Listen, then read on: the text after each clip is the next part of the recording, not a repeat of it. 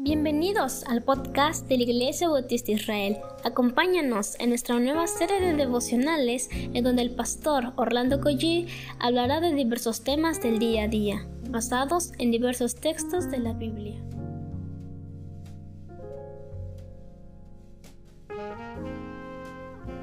Muy buenos días queridos hermanos, damos gracias al Señor por este día que comienza. ¿Qué les parece si nos ponemos en las manos del Señor y comenzamos?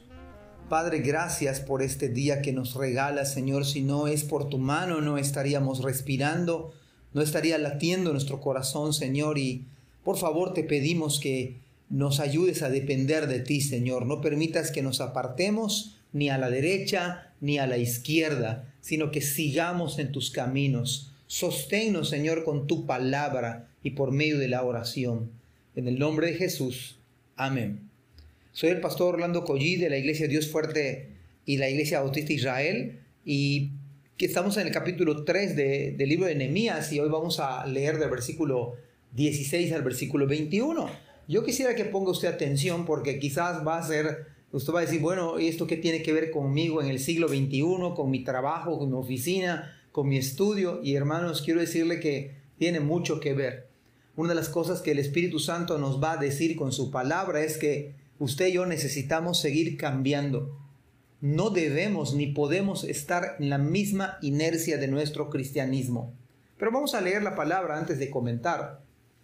Hay dos palabras que se repiten en todos estos versículos y más. Es la palabra después de él, tras él, la palabra restauraron.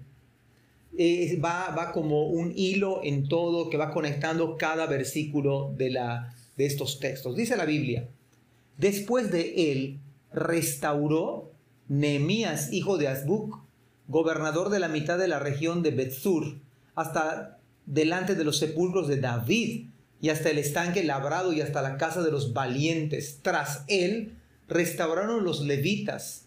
Reún, hijo de Bani, y junto a él restauró a Sabías, gobernador de la mitad de la región de Keila por su región. Después de él restauraron sus hermanos, Babai, hijo de Enadad, gobernador de la mitad de la región de Keila. Junto a él restauró Eser, hijo de Jesúa, gobernador de Mispa, otro tramo frente a la subida de la armería de la esquina. Después de él, Baruch, hijo de Sabai, con todo fervor, y eso es interesante, con todo fervor restauró otro tramo desde la esquina hasta la puerta de la casa de Eliasib, sumo sacerdote. Tras él restauró Meremot, hijo de Urías, hijo de Cos, otro tramo, desde la entrada de la casa de Eliasib hasta el extremo de la casa de Eliasib. Creo que cada detalle, por ejemplo, el hecho de que después de él tiene sentido total.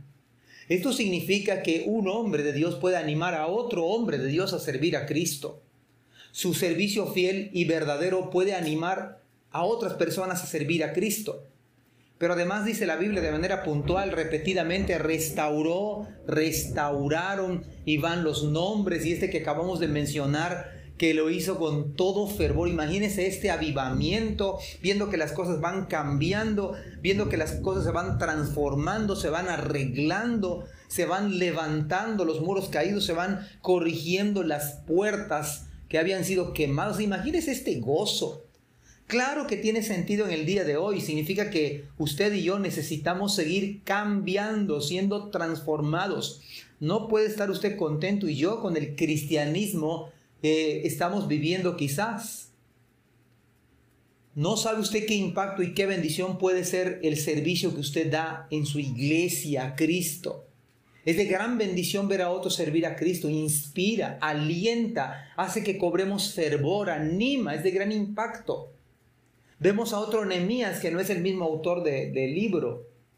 Dios puede mover el corazón de otros hermanos para tener la misma visión de usted, el mismo pensamiento y la misma pasión.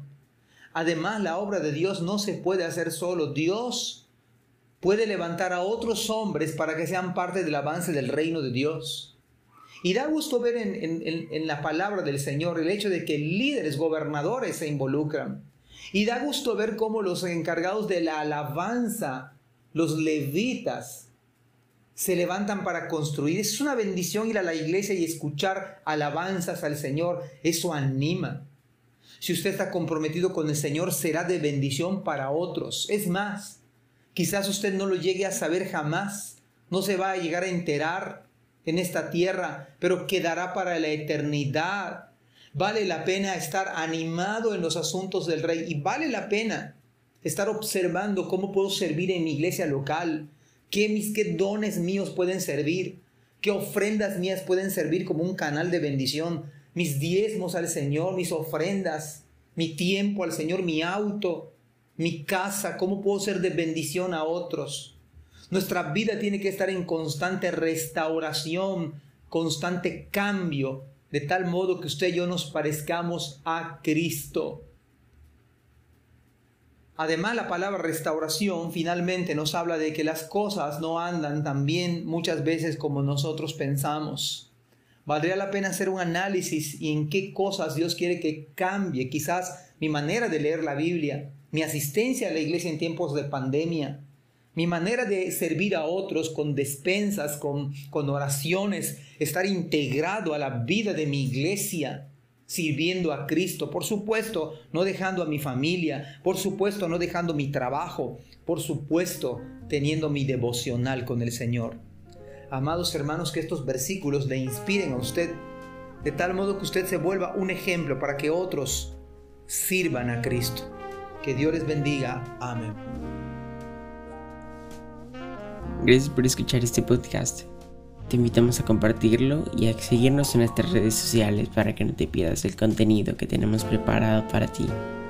También nos puedes encontrar en nuestra página web www.imerida.org y contáctanos al correo ibismerida.gmail.com. Gracias por acompañarnos. Hasta la próxima.